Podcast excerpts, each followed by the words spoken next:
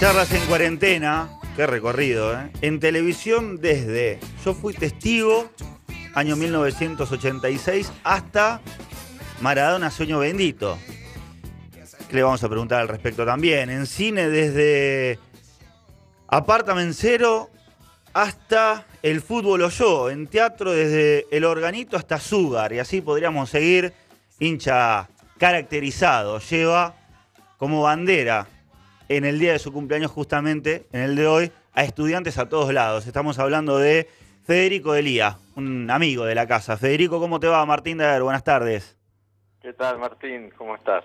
¿Cómo va? ¿Todo bien? Bien, bien, bien, muy bien. En general, en general bien. En general bien. Hoy un día especial por, por ser el cumpleaños de, de tu club, de tu institución. Sí, sí, sí. Creo que los cumpleaños en general, de lo que sean, cuando es cercano a uno, son especiales. Este, y ya me acosté anoche recibiendo mensajes por el cumpleaños de estudiantes, o sea que ya me, me dormí pensando un poquito en estudiantes, me levanté pensando en estudiantes y ahora busco cosas así en las redes y leo un poquito a ver cómo está todo. Bueno, ya no vivís en la ciudad, pero aquí en la ciudad se escucharon a partir de las 12 diferentes bombas de estruendo y demás en distintos puntos. Eh, ¿Cómo pasa cada año? Este año eh, creo que menos por una cuestión lógica, pero siempre hay alguno que, que lo hace saber al cumpleaños de, de- de estudiantes en este caso.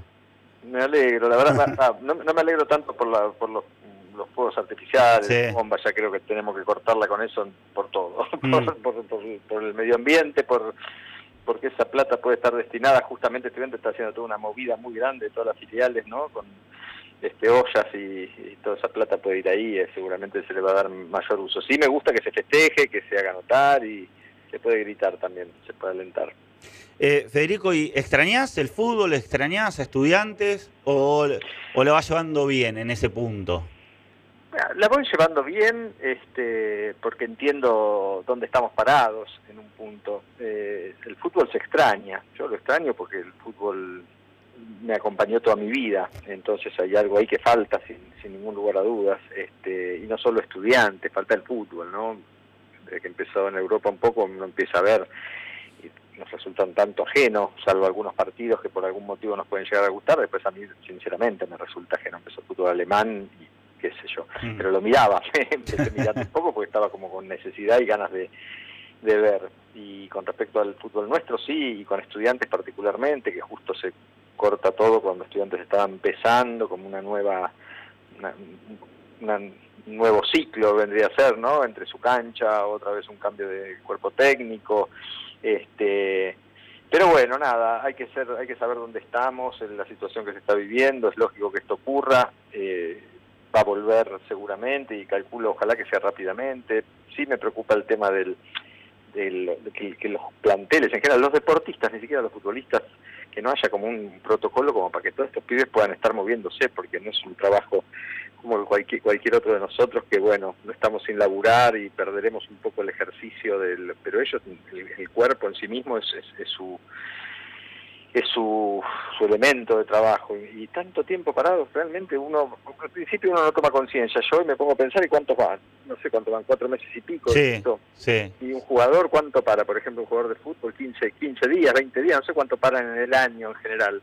Es mucho tiempo Sí, eso es no mucho sé cómo cómo vuelve. Y ahí me parece que más allá de la, de la discusión de si el fútbol tiene que volver o no que lo sabrán los que lo tienen que saber y, y se verá pero sí el tema de que los, los flacos entren a, a mover y puedan puedan este recuperar el, el, tono físico, muscular, todo lo que se necesita para un deportista de alta competencia. Repito, futbolistas, tenistas, este, rugbyers, lo que sea, pero me parece que hay que poner el ojo ahí porque si no, van a desaparecer. Sí, bueno, veremos este, qué surge de la reunión que está pautada para dentro de menos de una hora, a las 4. Está claro que alguna fecha van a poner, veremos si es la próxima semana o dentro de 15 días, pero parece que ya está al caer por lo menos la vuelta a los entrenamientos en turnos de seis jugadores, ¿eh? que, que esto se, también hay que aclararlo, no va a ser la vuelta a los entrenamientos lo- de lo normal. No va a ser normal si nada es normal, obviamente Claro. que no, pero de a poco uno tiene que empezar, porque el, si no el día que te dan la, pero esto con todo, ya sí en todos los rubros, el día que te dan la, la- la bandera para que largues, eh, te vas a estar 100 metros atrás, porque, no, porque no adelantaste, porque no pensaste qué cosas se pueden hacer. Que entrenen de a uno, de a seis, de a cinco, pero que tengan un profe al lado, en un lugar abierto. Entiendo cuando hablan los del, en el fútbol particularmente los de las este, otras categorías, eh, que no son las mismas condiciones, pero no son las mismas condiciones en general y, y, la verdad que este es un país muy injusto históricamente, entonces no creo que nunca vaya a ser de, la misma manera y si esto no lo entendemos no puede ser que no puedan volver los que pueden volver mientras puedan volver y bueno, y les tocará volver cuando vuelvan ellos. Sí hay que estar atentos y sí hay que laburar para mejorarlos siempre, no ahora por, por esta situación. Uno tiene que estar atento siempre a estas cosas. Pero bueno, es nuestro país, es la realidad que nos toca. ¿Y vos en lo personal cómo ¿Cómo va llevando este aislamiento? Y eh, como puedo y como y con diferentes momentos, como todos me imagino también, ¿no? Empezó de una manera, este, va cambiando el ánimo, este, ya no ya no día a día. Eh, al principio a lo mejor era más día a día o qué pasaba, ahora ya me parece como que nos, al ser animales de costumbre nos vamos acostumbrando, pero pero en cuanto a lo mío en particular, en a lo personal es eso, en lo profesional es muy complicado, porque es un, nuestro laburo también es muy complicado, es muy difícil, va a ser muy difícil volver una vez que nos digan que se pueda volver, que también hay que pensar en protocolos ya, todavía no, veo ningún ninguna cosa de actores que, que estén pensando en algo particularmente para, para cuando nos digan ok, ya estemos muy adelantados en algunas cosas. Y así todo creo que cuando nos den este, nos digan que se puede hacer va no va a haber mucha plata como para que la gente vaya a un teatro este va a haber muchos miedos todavía para encerrarse en una sala de teatro. Y lo que esté el cine y todo eso bueno se tendrán que ver bien los protocolos porque también reúnen a mucha gente en lugares cerrados entonces eh, no va a ser no va a ser fácil en, en el laburo. Pero en general la estoy llevando como puedo soy de los privilegiados que que puede esperar todavía estos meses eh, y no y no sufrir el, el, tema del no tener guita para comer ni nada de eso. Entonces este pero bueno me pongo de verdad me pongo si algo me pasó en esta cuarentena ponerme mucho en el lugar del otro no lo que hablábamos recién de los futbolistas que a ellos no les pasa por el dinero a algunos otros sí pero algunos no pero sí les pasa por una cuestión de físico de trabajo de cómo cómo hacen. Y, y pienso mucho en la gente que tiene dos mangos con 50 o que no tiene absolutamente nada cuando el mundo funcionaba normal y no me los quiero imaginar ahora. Realmente es una cosa, este, es angustiante, es muy angustiante. Bueno, recién charlábamos con, con nuestra psicóloga que, que, está todos los martes de la empatía y de la solidaridad, ¿no? Que, ¿Qué tanto hay de, empatía y de solidaridad, de solidaridad en, en estos tiempos? Eh, yo siempre dejo de lado los que tienen problemas económicos porque ahí no, no hay nada que discutir. El que no tiene un mango para comer de, que, desde qué lugar vas a, charlar o a discutir, porque no tiene un mango para comer, ni más ni menos que eso. Eh, no, hay, no hay otra cosa este, peor que esa eh, en, este punto. Ahora, después de más de 130 días, ¿desde qué lugar vos lo pensás en, esto de, del aislamiento, de, de, cómo sobrellevar también otro montón de cosas? Porque no es lo mismo un, un aislamiento en 20, 30, 40 días que más de 130? Uy, sé yo, es, es, un tema tan delicado porque en el medio está, en el medio ya aparece el tema salud, entonces para mí tienen que opinar los especialistas y tienen que, obviamente uno tiene una, una mirada, pero es una mirada absolutamente parcial, es una mirada teñida de lo que a uno le pasa, pero no de lo que no de lo que tal vez en realidad sea. Seguramente digo, a mí me cuesta mucho tomar partido por un lado, por otro siento que ya entramos en la zona de empezar a politizar todo esto, que es un mm. garrón. Mm. Eh, eh, entiendo las, a los dos lados, de, verdad lo entiendo. obviamente hay cosas que no entiendo que me parecen pelotudeces y que me parecen esto por, política pura y escucho cosas que de los dos lados que me parecen unas cosas terribles. Eh, pero cuando uno tiene que decir, y, pero ¿qué hacemos? ¿Salimos? No, pero ya está, yo tengo que ver, yo, y qué sé yo, a mí me da mucho miedo, porque te llega a tocar a vos justo el bichito y se mm. murió un familiar tuyo, te tocó a vos, y todo lo que estabas diciendo, la verdad que después no sé dónde va a parar. Eh, lo que sí creo es que, es que ya no es solamente un tema de, de aislamiento y de dinero, sino que sí, ya entra en juego un montón de otras cosas, que también es salud, que es lo que, bueno, ustedes hablaron con una psicóloga, me parece que esto es fundamental, empezar a tener estar muy atentos a ese tipo de cosas y también a esto que hablábamos de los deportistas, también con la gente, obviamente en menor escala, pero que también lo tenemos que tener. Salud es, estar bien físicamente y para esto hay que moverse, hay que saber qué hacer y no, estar tan tan sedentario, no, ser, no estar tan quieto. Yo estoy quieto, yo en mi casa estoy quieto. Al principio hacía deporte, me moví un poquito acá, qué sé yo, y lentamente se me, se me fueron las ganas y me doy cuenta que no salgo a caminar, salgo muy poco de mi casa. Entonces ni siquiera es que camino, entonces tengo como un entrenamiento. Es un tema delicadísimo, eh, el cual creo que se va a poder analizar eh, como mucho más adelante y, espero que no estemos eh, de, ninguna parte con muchas ganas de, encontrar un culpable, ¿no? Porque es una cosa que nos, que nos está sucediendo que es complicada, que es difícil, que en el mundo no saben muy bien cómo manejarla, que se va manejando medio día a día y que obviamente si alguien se mandó cagado deliberadamente, sí se lo señale y se le marque todo lo que se le tenga que marcar. Pero si no, bueno, qué sé yo, tenemos que estar en esto que hablábamos recién, ¿no? De la empatía, eh, también hay que ser empáticos con los que tienen que tomar decisiones que son muy complicadas de tomar y que ponen muchas cosas en juego, ¿no? Estamos hablando con Federico Delía. Eh, Sabes que haciendo un repaso de bueno, de, lo que ha sido tu carrera, pensaba cuál, cuál habrá sido el, punto quiebre que, marcó ya este, un camino de, mucho éxito, obviamente que, habrás tenido tus, tus espinas ahí y que vas a seguir teniendo, cuestiones lógicas de la vida, pero ¿cuál fue tu quiebre este, como actor? Como actor eh, o como carrera, como carrera de actor, porque como, actor como carrera de actor en realidad. Como carrera de actor yo creo que el, algo que me dio a partir de ahí es como que mi carrera se empezó a, encaminar y a, tener como como continuidad eh, creo que fue Tango Feroz mm.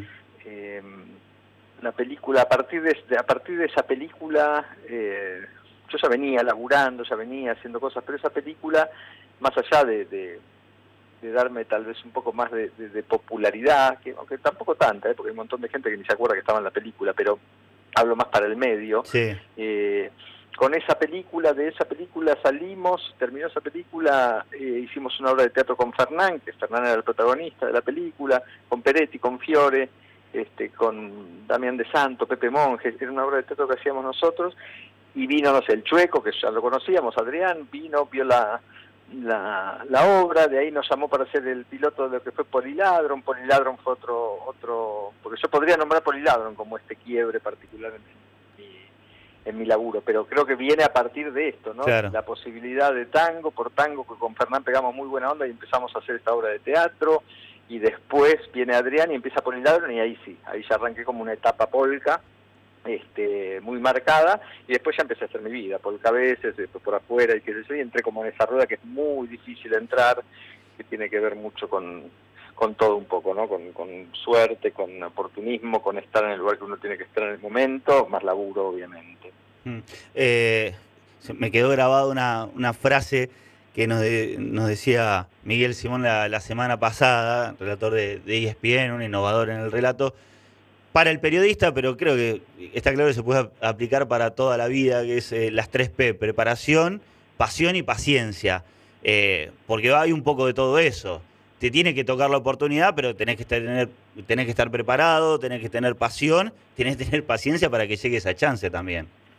Sí, y creo que la, para la mayoría de la gente, de los periodistas, los actores, los músicos, que más o menos tienen como esta misma, la, última P que decís es la más, la más este, eh, son todas importantes, pero la de la paciencia mm. es, particularmente importante, agrego otra P, particularmente porque, porque es muy frustrante nuestro laburo en general, imagino el del periodista también, este, hay poco laburo, hay mucho periodista, hay mucho actor y hay poco mm. laburo, hay mucho músico y hay poco laburo para vivir de eso, ¿no?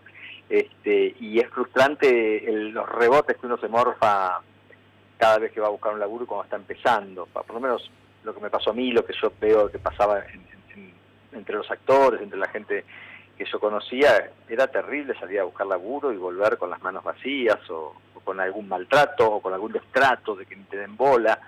Y, te dan ganas de tirar todo rápidamente a la basura y decir, listo, chaval, me voy a dedicar a algo, a otra cosa.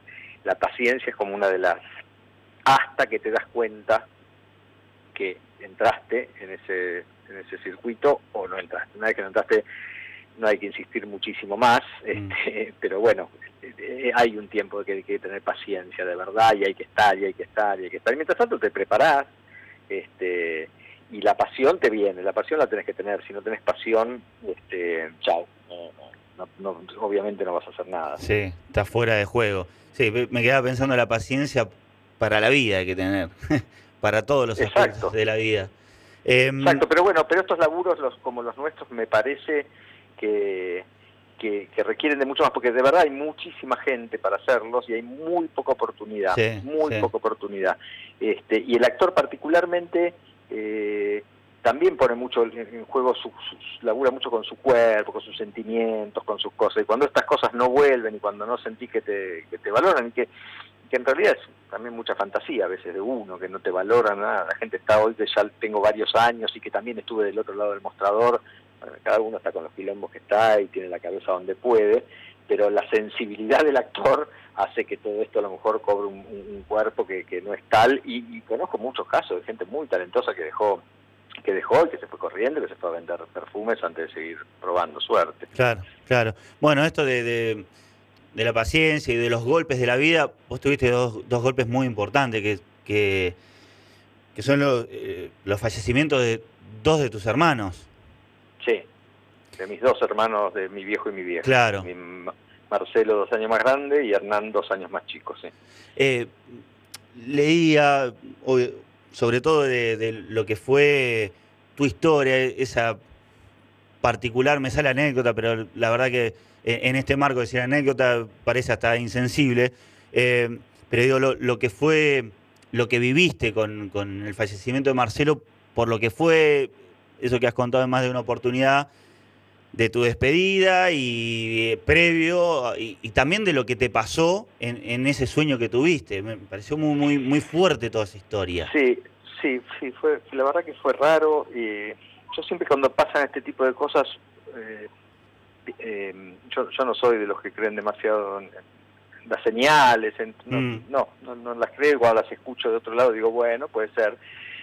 Pero acá la verdad que no lo fue así, fue lo que me sucedió, me sucedió eso, el día que lo fui a despedir a Marcelo que se iba al sur a, laburar, eh, nosotros no éramos hermanos así, nos llevábamos bien, este, de hecho él vivió conmigo acá en Capital un tiempo, pero no éramos esos que se dan besos, abrazos, ni, nada de eso, y hasta, hasta te diría que por una cuestión de edad, Marcelo se murió cuando éramos bastante jóvenes los dos, muy mm. jóvenes, y este y lo fui a despedir con una novia que yo tenía en ese momento a Constitución, que se tomaba un tren, y cuando se cuando se va del cuando nos vamos mi novia me mira y me dice ¿qué, te pasa ¿Qué? y me salió de verdad le dije no sé me, quedé con ganas de darle un beso y un abrazo. Esto fue nada la verdad una anécdota que la dije por suerte pues se la dije a ella en ese momento y fue real pero extraño porque no es algo que vivía, que me pasaba constantemente. Y después, bueno, no llegó a volver para acá, que cuando estaba por volver este, en ese viaje, en ese accidente que se muere en un colectivo, él volvía acá para darme una sorpresa en un estreno de teatro y para ver a mi vieja en el cumpleaños. Yo ni sabía que, que volvía. Este, no me acuerdo, porque la verdad que no me acuerdo cuántos cuánto tiempo antes, si un mes antes, este, o cuánto, tuve un sueño de que mi hermano Marcelo se, se moría, no en un accidente, se moría, ya estaba muerto, y yo no podía ir al velorio, fui, fui, al velorio y en el velorio se levantaba. Este, Marcelo como del cajón y después no, mm. no no no fui al velorio de Marcelo no pude ir cuando se murió Marcelo eso no no pude fui al viajé de acá de Capital a La Plata porque me enteré nos fuimos para allá con mi novia y le dije a mi viejo perdón pero yo me vuelvo yo no puedo ir al velorio era de verdad había sido esos sueños tan tan tan tan reales cuando los soñé que me, levanté muy angustiado en mi casa este mi novia también me levanté llorando eh, mirando una ventana miraba y por el sueño le conté el sueño le conté el sueño. Un mes y pico no sé cuánto tiempo después sucedió esto.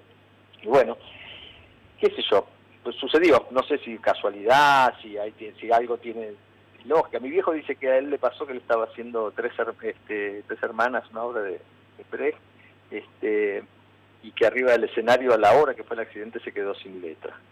Este, me lo contaban los actores también, ¿no? Pelinkowski, Solita Silveira, este, me contaban que, que papá se había quedado en blanco. Mm. Que solita creo que era que me decía que, lo agarró de espaldas al público y decía, ¿te pasa algo, Jorge? ¿Te pasa algo? Papá nada, o sea, obviamente no sabía nada.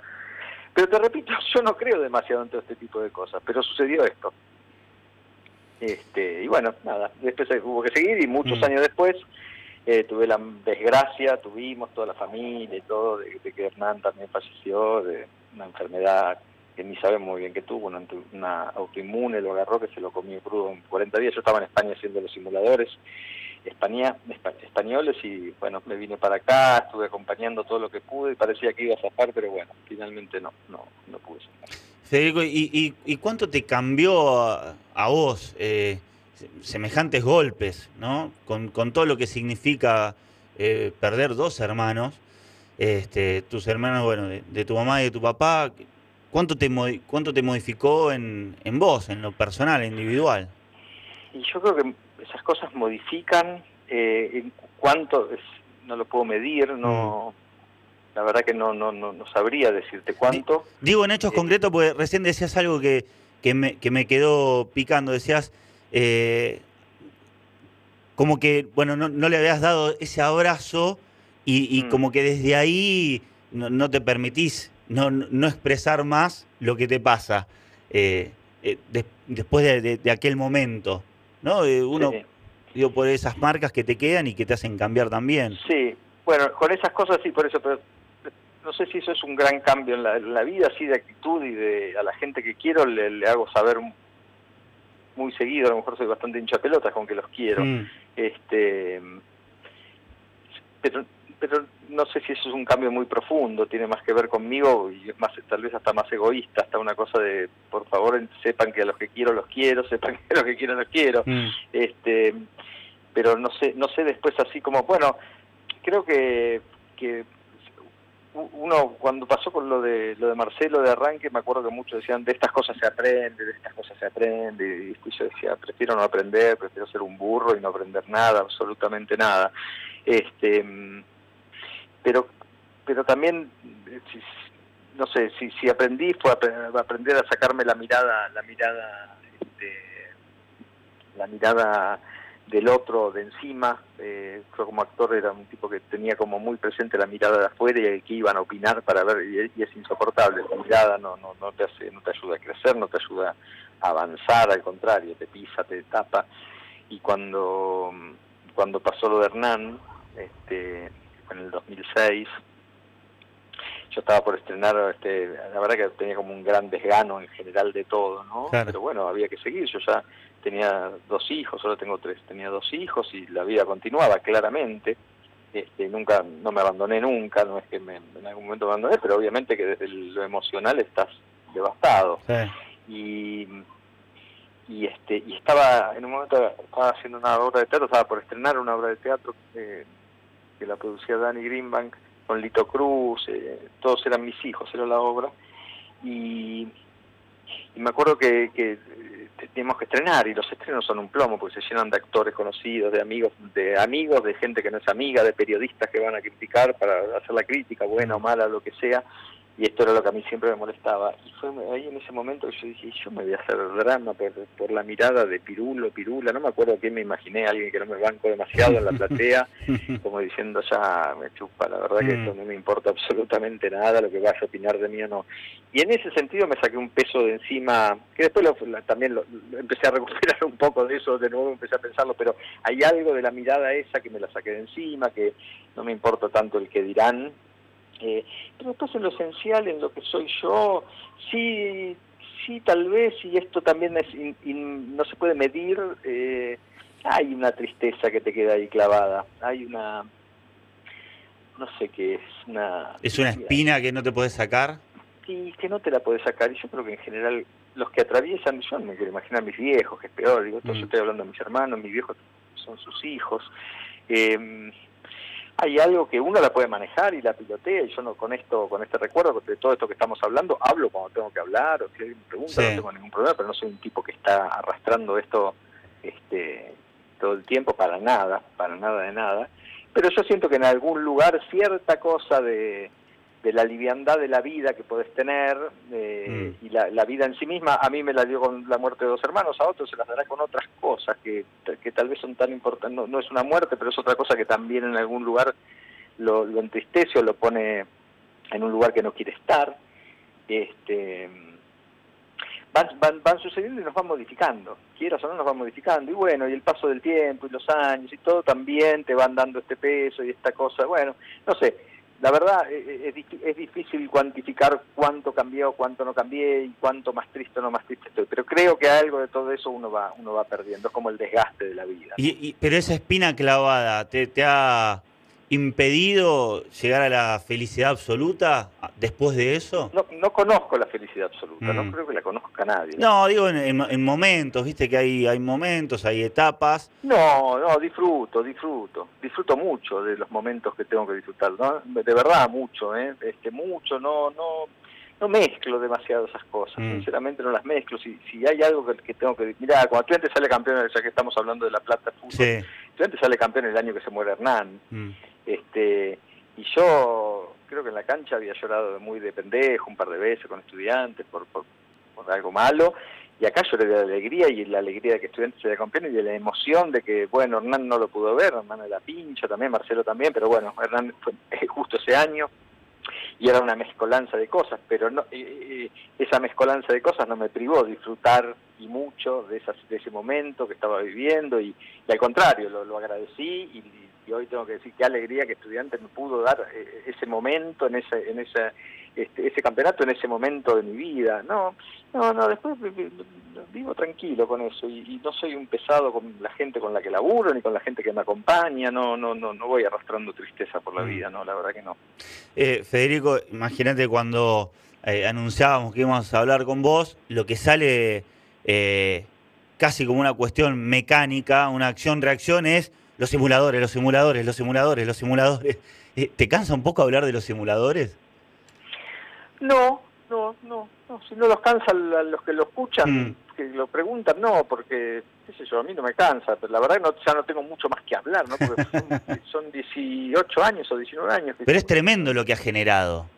Es increíble y sigue generándolo porque está colgado, porque está en Netflix, porque está en YouTube, porque está en todos lados lo agarraron las nuevas generaciones y sigue pegando, es increíble, ¿no? Que sigan viéndolo y que lo sigan disfrutando como lo disfrutábamos nosotros cuando empezó a salir. Eh, entonces está vivo, está vivo todo el tiempo los simuladores. Eh. ¿Qué será esa mezcla de, de, simpleza este, y, hasta historia, ficción, realidad que se, que se mezclan, que, que hace que tenga otro tipo de efecto? Lo pregunto, en realidad, lo pienso en voz alta, pero te lo pregunto. Sí, no lo sé. La verdad que yo nunca supe explicar muy bien el, fenómeno. Puedo encontrarle como diferentes este, diferentes respuestas que no sé si, si todos las comparten y si a todos les pasa lo mismo. Esto que vos decís, algo de eso hay. Es una temática que, a todos nos, nos resulta cercana. Digo, casi casi todos los temas, tal vez en la segunda temporada es más disparatada, pero mm. tocábamos temas que eran cosas que le sucedían a, las personas comunes, muy alejadas. Este, y en el medio te aparecen superhéroes eh, argentos, pero mm. superhéroes al fin que te solucionaban estos problemas. Eh, y con humor y, siendo absolutamente ficción. Entonces estaba parte de tu vida porque vos te sentís identificado, no sé, con que perdiste una novia o que te querés estar con una novia que los viejos no te agarran, pero enseguida el plan que hacemos es tan ficcionado que te lleva a un lugar de, de diversión y de... Y después coincidió en su momento bueno, este es un país que tiene varios de estos momentos, pero en su momento muy fuerte, que fue toda la caída del, país, que necesitabas a alguien que te ayude y mm. estaban estos personajes que te que ayudaban.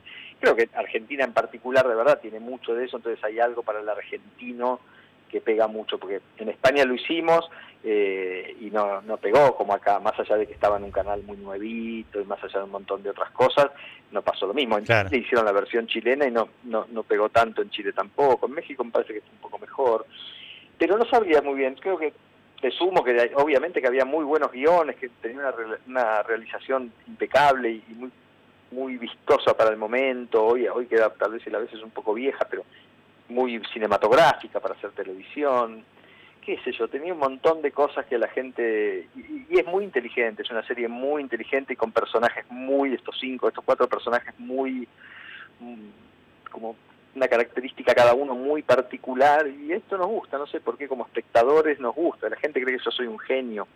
este, y nada que no sos Mario Santos, que sos Federico Delía, sí. claro, pero, pero no, viste, no...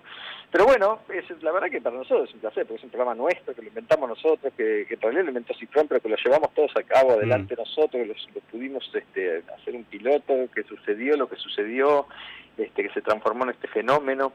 Eh, no, no nos, va, no nos va a disgustar nunca hablar de los simuladores a ninguno de nosotros. Federico, ¿y mm, eh, ya terminaron de grabar la serie de Maradona? ¿Cómo, cómo viene esa serie? La primera temporada se terminó, se terminó en, noviembre, estuvimos grabando todo el año pasado, por suerte no nos agarró la, la, la, pandemia esta por, mm. por poco, porque terminamos grabando en, noviembre y estuvimos en Barcelona, en Nápoles, en México, en Uruguay y acá grabando. Este, lo último fue México.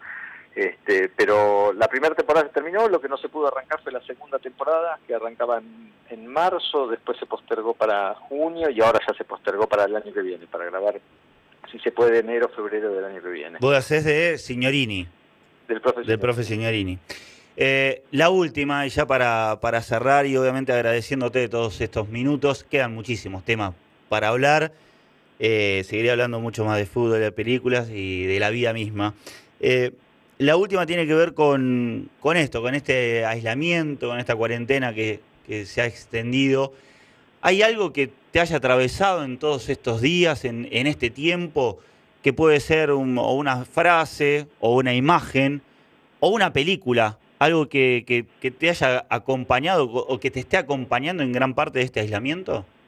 No, no, la verdad que no, no nada en particular. Como te decía al principio, soy como un este me, van pasando diferentes cosas, no me permite concentrar demasiado en algo y no hay mm. nada así que me acompañe. Lo único que puedo decir es que recuperé el hábito de la lectura, que hasta ahora la tenía bastante abandonada después de un tiempo por los compromisos y por fiaca y por no encontrar lugares. Lo único así que, me, con lo que me reencontré es con, con leer, que me gusta y, y no lo estaba haciendo. Así que como la tele no acompaña mucho, pues está siempre lo mismo, no hay mucho deporte para ver, no hay, mm. no hay mucho para hacer, los libros y los libros y, y, me parece que es una buena vía de escape, ¿no? Ese tipo de cosas, porque todo lo que no podemos hacer hoy afuera con la imaginación sí se puede hacer y el libro te acompaña en eso. ¿Qué estás leyendo ahora?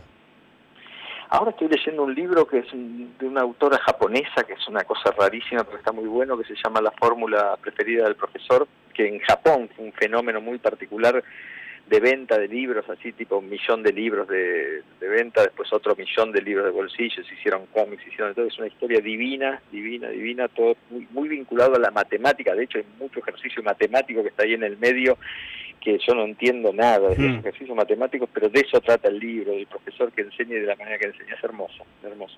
Eh, ¿Recordás el autor o la autora? Sí, porque aparte lo tengo acá a mano, se llama Yoko Ogawa. Yoko Ogawa. Y repetí el nombre, el título. Yoko como Yoko Ono, Ogawa es O-G-A-W-A y se llama La fórmula preferida del profesor. La fórmula preferida del profesor. Bueno, ¿será como un, como un paenza japonés? sí, pero no sabes qué lindo que es, ¿eh? te digo que eh, lo, recomiendo porque hay algo que está muy bueno que tiene que ver con, con la no frustración. Mm. Uno se vive frustrando cuando, no, cuando le cuesta aprender las cosas y el libro trata de eso y vos como lector, ¿qué pasa? Que te ponen ejercicios y la puta, acá vi este que, qué me está contando y al toque te aparece el profesor que es un viejito que le falta le falla un poco la memoria, que dice, no importa, piense, piense, mm. vaya para adelante y es, divino, te lleva de la mano, es lindo el libro. Bueno, lo, vamos a lo vamos a anotar.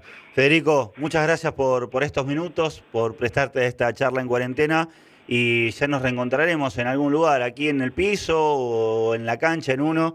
Este, nos reencontraremos y ya en el marco de una vida normal, esperemos. Ojalá, ojalá que sea pronto además. Te agradezco la charla, eh, un feliz cumpleaños enorme para el pincha, que, que lo quiero mucho y bueno, nada, cuídense todos. Abrazo grande. Federico Delía, charla en cuarentena, aquí en Siesteros.